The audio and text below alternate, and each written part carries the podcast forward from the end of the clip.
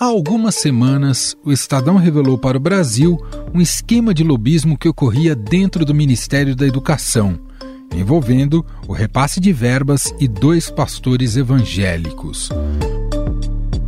Os religiosos prometiam a prefeitos interferir em favor deles junto ao ex-titular da pasta, Milton Ribeiro, para a construção de escolas profissionalizantes e creches, por exemplo. A prioridade é atender todos os que são amigos do pastor Gilmar, que foi um pedido especial que o presidente da República fez para mim sobre a questão do Gilmar, apoio. Então, o apoio que a gente pede não é segredo, isso pode ser publicado é apoio sobre a construção das igrejas.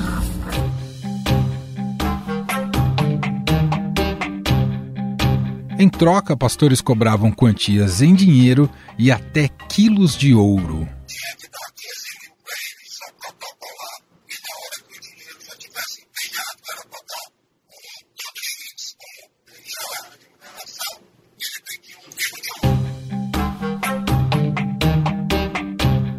Agora, o governo se vê envolvido em outro escândalo também revelado aqui pelo Estadão e também na parte educacional, mas, desta vez, tem a ver com transporte de alunos.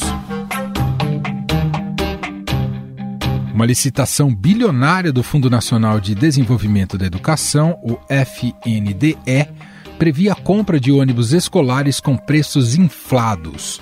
Segundo documentos obtidos pelo Estadão, o governo aceitou pagar até 480 mil reais por um veículo que, de acordo com o setor técnico, deveria custar no máximo 270 mil. O Ministério da Educação teria tentado superfaturar em mais de 700 milhões de reais a compra de ônibus escolares.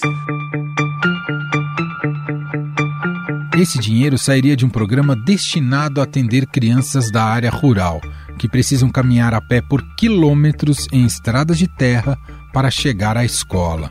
Nesta terça, dia do pregão, o ministro Valton Alencar, do Tribunal de Contas da União, barrou a conclusão da licitação por suspeitas de superfaturamento. O que, que, pode acontecer ao longo das próximas horas? Se o TCU acatar esse pedido do Ministério Público Federal, essa licitação ela pode sim ser suspensa. Também tem esse pedido por parte de deputados no Congresso Nacional para suspender justamente essa licitação. A decisão é cautelar, portanto, provisória. Volton determinou que a licitação só poderá ser concluída quando houver o julgamento do mérito do caso, ou seja, quando houver uma decisão final. Para tentar salvar o leilão, o FNDE recusou e reduziu o preço máximo para a compra dos ônibus escolares.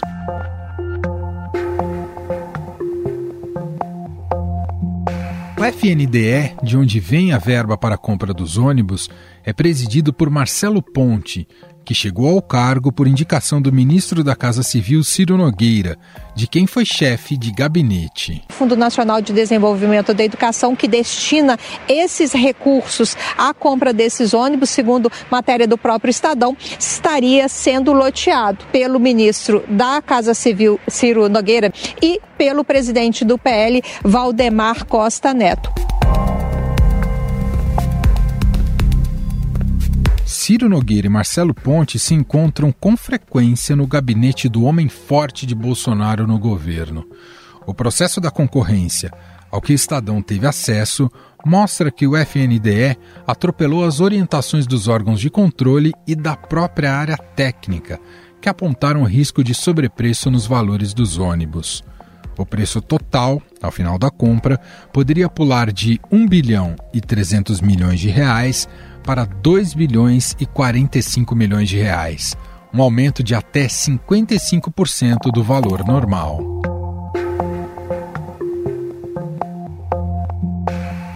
Os documentos obtidos pelo Estadão apontam ainda a atuação direta de um dos diretores do órgão, Garigan Amarante, na definição dos valores superestimados. Ele foi indicado para o cargo por Valdemar Costa Neto, presidente do PL, partido do presidente Jair Bolsonaro. No macro foi tudo conversado com o Valdemar, sem problema. É uma pessoa que é conhecida por honrar a palavra, da minha parte também, né? e temos tudo para realmente ajudar é, na política brasileira. Questionado sobre o assunto, o presidente Jair Bolsonaro atribuiu a si mesmo a responsabilidade por denunciar o sobrepreço na licitação dos ônibus escolares. Como agora estou me acusando de ter armado a educação, compra superfaturada de ônibus. Porra, nem a licitação foi feita ainda. E quem descobriu fomos nós. Nós temos compliance. Temos gente trabalhando em cada ministério com lupa em contrato. Por isso que não tem corrupção.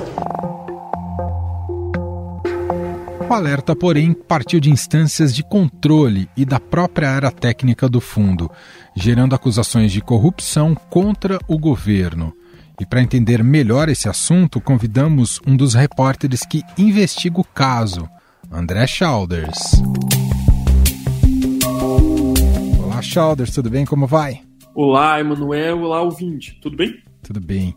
Chalders, então vamos começar do princípio, para quem ainda não, uh, não está contexta, bem contextualizado em relação a esse novo escândalo do, da compra desses ônibus escolares por parte do governo, né, ou esse leilão dos ônibus escolares. Queria que você contasse o que estava acontecendo ali no, no, no, Ministério da Educação. O FNDE ele é uma espécie de banco do MEC, né? é o lugar que controla o dinheiro e onde libera esses recursos para as prefeituras. Então, assim, esses é, ônibus, eles na verdade são parte de uma ata de registro de preços, né? O FNDE vai lá, faz um processo licitatório, que é uma coisa complexa e tal, é, ainda mais quando envolve a compra de um bem caro, né, como é um ônibus. E aí esse processo de licitação, esse pregão eletrônico, dá origem a uma ata de registro de preços, que é nada mais do que um acordo, né, com os fornecedores o eu fornecedor me comprometo a vender X ônibus por esse preço até a data tal. Então, a partir daí, o prefeito pode chegar lá no fornecedor e falar: olha, eu quero comprar um ônibus de tantos lugares no preço da ata. E aí é, a vantagem disso é que você faz uma coisa centralizada a nível nacional, e aí a prefeitura não precisa fazer ela própria uma licitação, porque imagina, tem prefeituras aí que jamais teriam capacidade técnica de fazer uma coisa desse tipo. É, quando foi nove meses atrás, em julho, junho, perdão, de 2021, o FNDE fez uma outra licitação desse tipo para compra de ônibus escolares rurais, né? Que é esse bem que está sendo licitado dessa vez. O FNDE registrou uma ata para compra de uma quantidade X e essa quantidade X de ônibus estava chegando ao fim agora. Então, daí a necessidade de fazer uma nova licitação, né, para permitir a compra de mais ônibus. Os técnicos do FNDE pegaram então o preço praticado naquela compra lá em junho do ano passado e atualizaram o preço de cada um daqueles ônibus pela inflação. Pegaram o preço de cada um dos itens, aplicaram o IGPM, que é um índice de inflação, e chegaram a um novo valor. É, e aí propuseram lá para a área demandante, né, para a diretoria que tinha pedido a realização desse pregão, ofereceram essa estimativa de preços aí. A área demandante né, é a diretoria de ações educacionais do FNDE, que é comandada hoje por um bacharel em direito de Brasília chamado Garigan Amarante, que, enfim, ele é um advogado, enfim, que era até então chefe da liderança do PL na Câmara dos Deputados, o partido do presidente Jair Bolsonaro, né, partido presidido Valdemar Costa Neto. Gargan Amarante, então, é, faz essa demanda para o FNDE, os técnicos respondem com essa estimativa de preços, e aí, que dava, na época, tudo, né, todos os 3.850 ônibus iam dar um valor total de 1 bilhão e 300 milhões de reais, segundo essa estimativa dos técnicos do FNDE. Aí Garigão Amarante, a área dele, né, na verdade, responde dizendo: não, a gente quer considerar os preços oferecidos pelos fabricantes, né? A cotação, a mediana calculada a partir dos preços oferecidos pelos fabricantes. E aí, isso elevaria o valor total dos 3.850 ônibus para nada menos do que 2 bilhões e 82 milhões de reais. uma diferença muito grande, né? Quando isso acontece ali em fevereiro, mais ou menos já desse ano, aí a Controladoria Geral da União soa o alarme, dizendo, não, peraí, tá estranho, tá sinistro, não dá para ser dessa forma, você está descumprindo, por exemplo, o, a instrução normativa número 73 do Ministério da Economia, que diz que, olha, você precisa considerar os preços anteriores praticados pelo órgão, considerar os preços praticados pelos outros órgãos da administração pública federal na hora de fazer uma licitação. Você não pode considerar só os preços dos fabricantes, até porque o fabricante tem um interesse legítimo, né, de subir, subir claro. com o preço.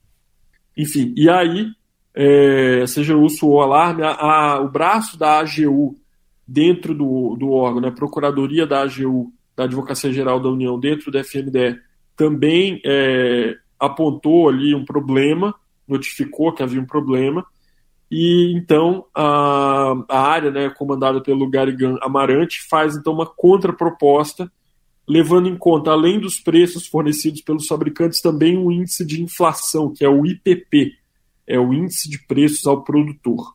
O valor não, não cai muito, tá? Então, de 2 bilhões e 82 milhões, ele cai para é, 2 bilhões e 45 milhões. Irrisório. Ele acha quase nada. É uma forma de, assim, no nosso entendimento, é uma forma de atender sem atender as exigências dos órgãos de controle. E era esse edital que estava indo para a licitação hoje. Enfim, estava dessa forma encaminhadas as coisas, né, com um preço máximo de 2 bilhões e 45 milhões. E aí, quando foi ontem à tarde, é, então o diretor Garigan Amarante assina um despacho voltando atrás, reduzindo o valor global é, cerca de 1 bilhão e 500. E hoje, quando foi no pregão, as empresas de fato conseguiram oferecer um valor até menor do que esse que tinha sido é, sugerido ontem pelo diretor. Então, assim, o valor final da proposta fechou em 1 bilhão 535. Uma diferença, Emanuel, uma diferença, ouvinte, de 510 milhões de reais. Porque alguém poderia até argumentar, não, veja, a, a pandemia causou uma escassez de produto no mercado, é, destruiu né, as cadeias produtivas de alguns insumos, como microchips, por exemplo. Então, assim, é justo a gente esperar um aumento de preço.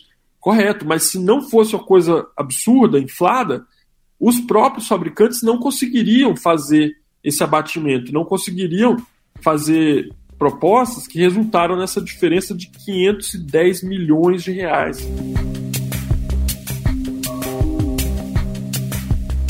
E nada disso, tudo isso teria passado ah, distante do, do, dos nossos olhares se não tivesse essa história sido revelada por você e por, pelos colegas em Brasília nas páginas do Estadão, que ganhou força pública essa, esse escândalo, correto, Shoulders?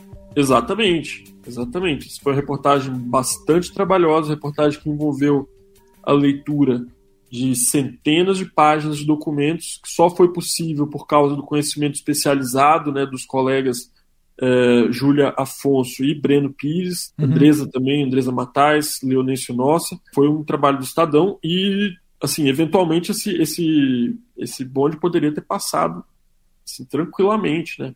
E aí, quem que seriam punidos no final das contas? Seriam punidas as prefeituras, que iam comprar esses bens depois, esses ônibus, a preços inflados. Então, assim, a gente tem, por exemplo, o ônibus mais básico, Manuel, ele caiu de 480 mil reais para 338 mil reais, uma diferença de quase 150 mil reais, entende? Uhum. Então, assim, pensa quantas coisas pode fazer, a diferença que faz esse valor numa prefeitura do interior do Brasil. É só dinheiro mal gasto inicialmente, é só dinheiro mal pensado e mal gasto em termos de planejamento, ou, ou quanto há indícios de corrupção nessa história? É, assim, a gente não pode afirmar com certeza, porque a nossa apuração não, não avança a esse ponto, mas o que a gente vê são pessoas indicadas por políticos que têm um histórico complicado. Vamos lembrar, Valdemar Costa Neto foi preso, né, preso no mensalão. É, enfim, e pessoas que trabalharam para manter esse edital com preço elevado, né? Então, assim, não pode afirmar nada peremptoriamente, não estamos acusando ninguém. No entanto, é estranho. um outro efeito da, positivo da reportagem é que agora esse edital vai ser acompanhado pelo Tribunal de Contas da União. Então, assim, o, a, o pregão aconteceu, mas vai ser preciso agora que os resultados sejam submetidos né, à Secretaria de Controle Externo da Educação, do Tribunal de Contas, uh, para essa ata poder valer. Né? Então, assim, é, agora a gente depende aí dos órgãos especializados que têm, inclusive, acesso né, e poder de, de investigação para poder avaliar né, a extensão do dano, avaliar se houve de fato uma tentativa de corrupção ou se foi apenas um descaso, né, um, é, falta de cuidado com o dinheiro público. É, agora chama muita atenção na história. Se os órgãos de controle funcionam e alertam que está acima do preço praticado e não há uma revisão efetiva desse preço, no mínimo há uma imprudência aí na, na maneira como foi feita a gestão uh, de, desse dinheiro para esse leilão, né, Chalders? Sim, e uma falha de todo o sistema, né? Porque veja, o presidente Jair Bolsonaro uh, ontem disse num almoço, né? Disse que nós, o governo, pegou ah, e tal, porque a gente tem processo de compliance. Na verdade, é o contrário, né, Manuel? Na Sim. verdade, é o contrário, Vinte.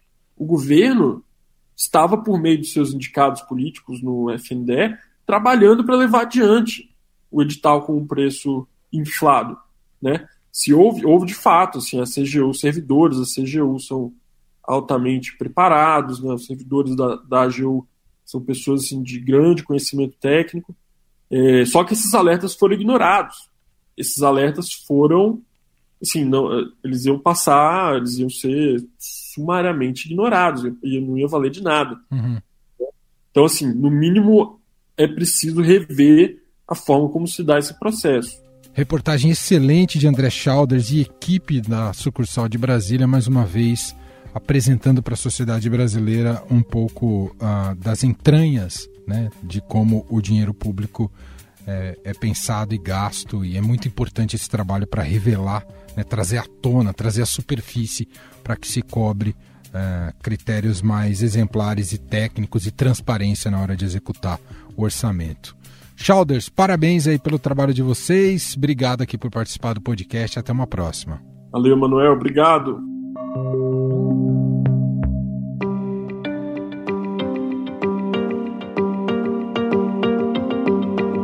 Bolsonaro foi eleito na esteira do combate à corrupção, mas desde que chegou ao governo, teve que lidar com diversas denúncias de improbidade administrativa. Além das denúncias já citadas anteriormente, o Estadão também revelou a existência de um orçamento secreto, que são emendas do relator que eram liberadas sem qualquer discriminação para políticos aliados e até de oposição. E partidos da oposição recorreram ao Supremo Tribunal Federal para suspender o pagamento das chamadas emendas do relator do orçamento. As legendas afirmam que esse mecanismo cria um orçamento paralelo que é usado pelo governo para atender aliados em troca de apoio no Congresso. Durante a pandemia, o governo foi acusado de negociar vacinas que não tinham autorização da Anvisa, como no caso da indiana Covaxin, por um preço maior do que o praticado no mercado. Não se trata de omissão, são ações deliberadas e para trazer a Covaxin, Covaxin que coincidentemente era a vacina mais cara, com calendário mais delongado, a única aquisição que teve um atravessador, a empresa precisa. Bolsonaro também é assombrado pelas denúncias de rachadinha que envolvem sua família, principalmente o senador Flávio Bolsonaro. E o André dava muito problema aí, porque o André nunca devolveu o dinheiro certo que tinha que ser devolvido, entendeu? Tinha que devolver 6 mil, o André devolvia 2, 3. Foi um tempão assim, até que o Jair pegou e falou: ó, chega, pode tirar ele, porque ele nunca me devolve o dinheiro certo.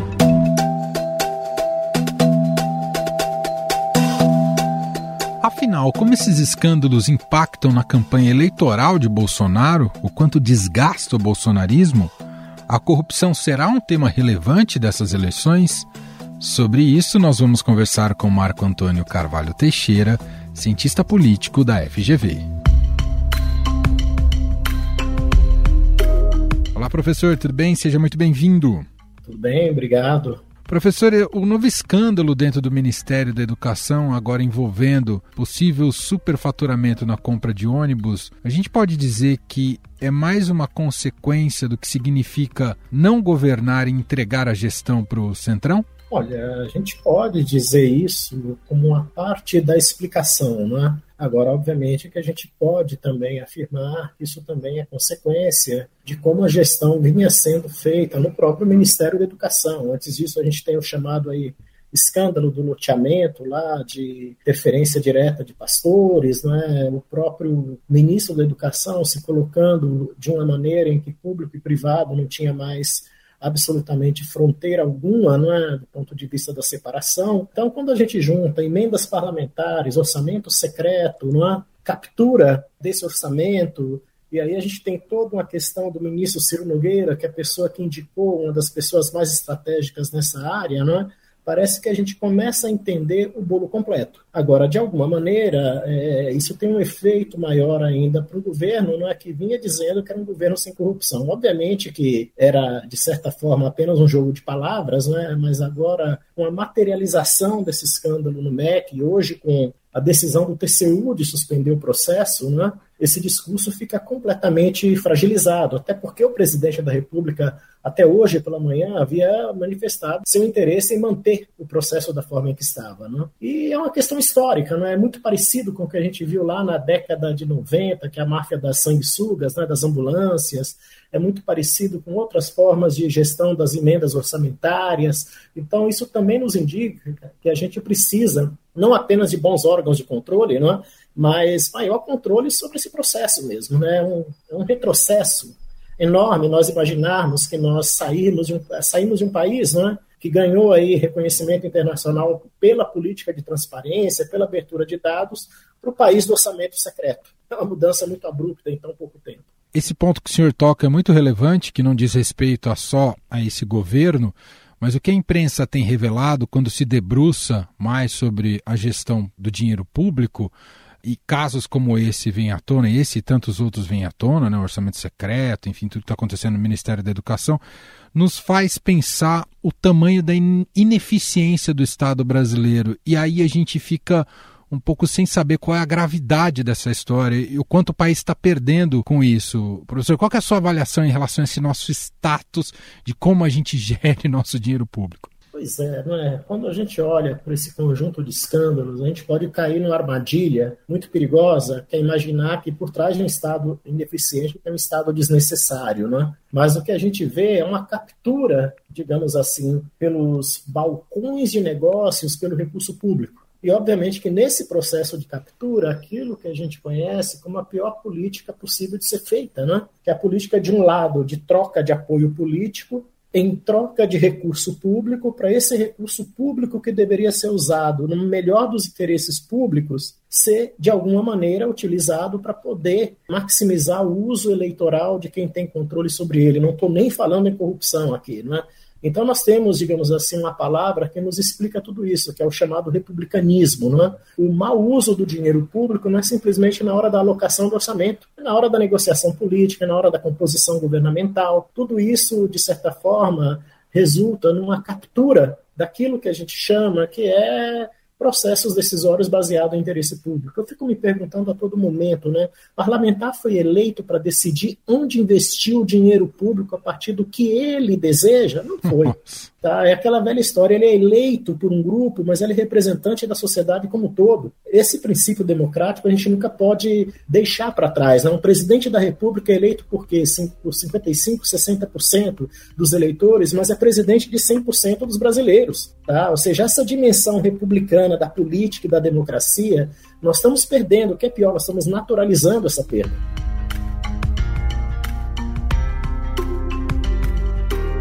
Em relação ao tema da corrupção, o senhor entende que ela, assim como teve, em dois, teve uma força tremenda na eleição, no processo eleitoral de 2018, como é que ela chega para os debates nessa eleição de 22, professor? Eu acho que ela chega enfraquecida. Eu não diria que chega enfraquecida por nenhum demérito, não é? Eu acho que ela chega enfraquecida por três razões. Né? A primeira, aquilo que, de certa forma, moveu o debate da corrupção, que foi a Lava Jato, que foi o governo do PT, o impeachment de Dilma, né, de alguma maneira está com todo o processo aí que teve de revisão dos processos pelo STF, parece que enfraqueceu.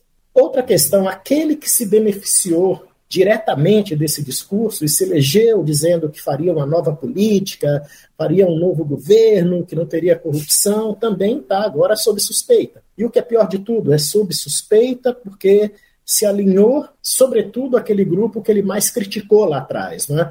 Então, a mensagem que passa para a população é uma mensagem assim, muito ruim, ou seja, quase que não tem saída, não é? A política é isso mesmo. E eu digo que é uma mensagem muito ruim porque a única saída que a gente tem para melhorar a política é fazer política acreditar que porque nós estamos vivendo uma crise política decorrente de escolhas políticas erradas, a democracia e a política precisam ser jogadas fora. O próprio mundo tem nos mostrado que as experiências de autocracia de regimes autoritários são nefastas. E aí tem um detalhe que a gente nunca pode perder de vista. Se a gente sabe que tem corrupção, é porque tem democracia que permite a gente saber isso. Um regime autoritário estaria escondido embaixo do tapete. Isso que o senhor comentou é muito relevante porque algo que um dos efeitos da Lava Jato, ah, e talvez a gente sinta isso até hoje, uma espécie de catarse nacional de achar que a solução estava apenas em criminalizar a classe política.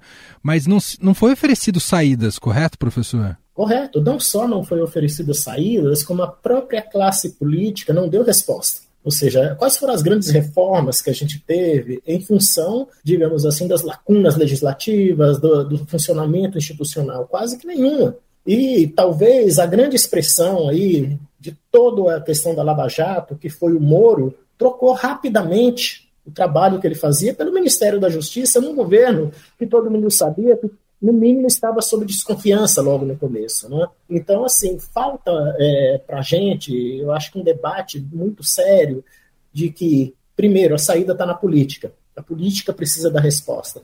Segundo, a saída não está em fazer justiça com as próprias mãos.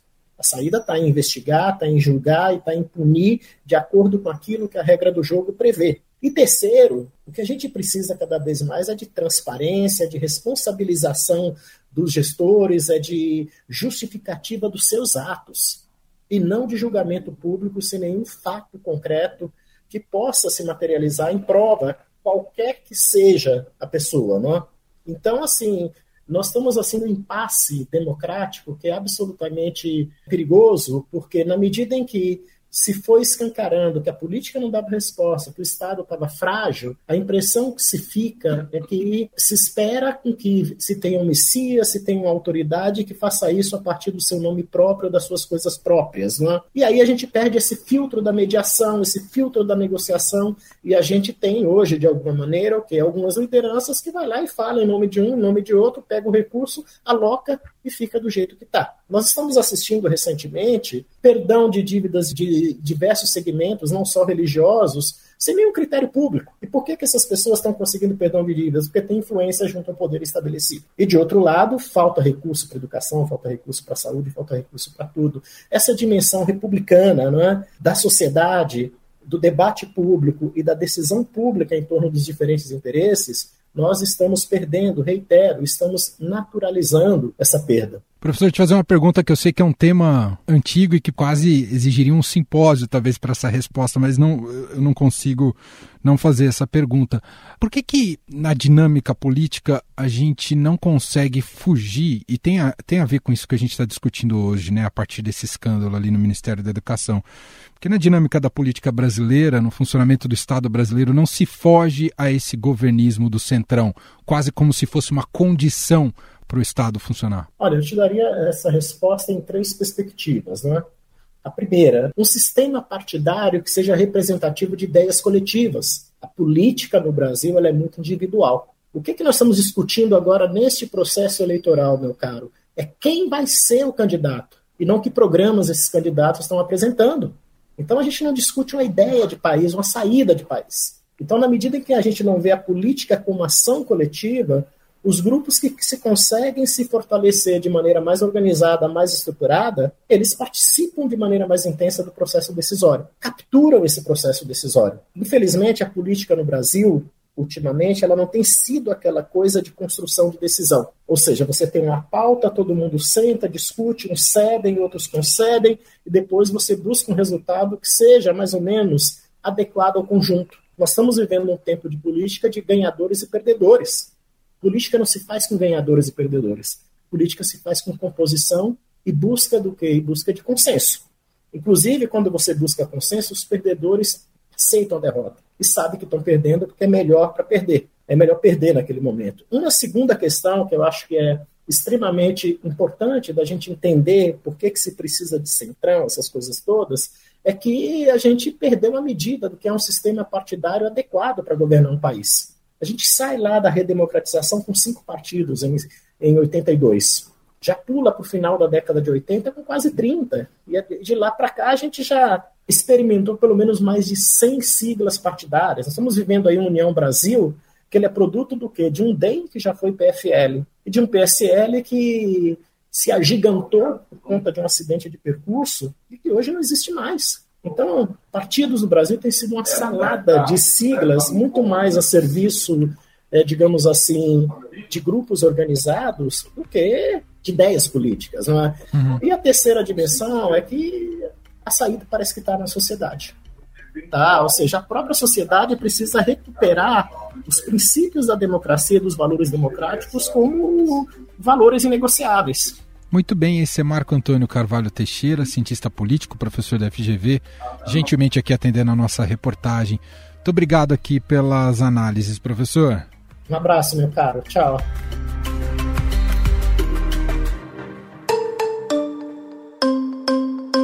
Estadão Notícias. Este foi o Estadão Notícias de hoje, quarta-feira, 6 de abril de 2022. A apresentação foi minha, Emanuel Bonfim. Na produção, edição e roteiro, Gustavo Lopes, Jefferson Perleberg e Ana Paula Niederauer. A montagem é de Carlos Valério. O nosso e-mail podcast@estadão.com. Um abraço para você e até mais.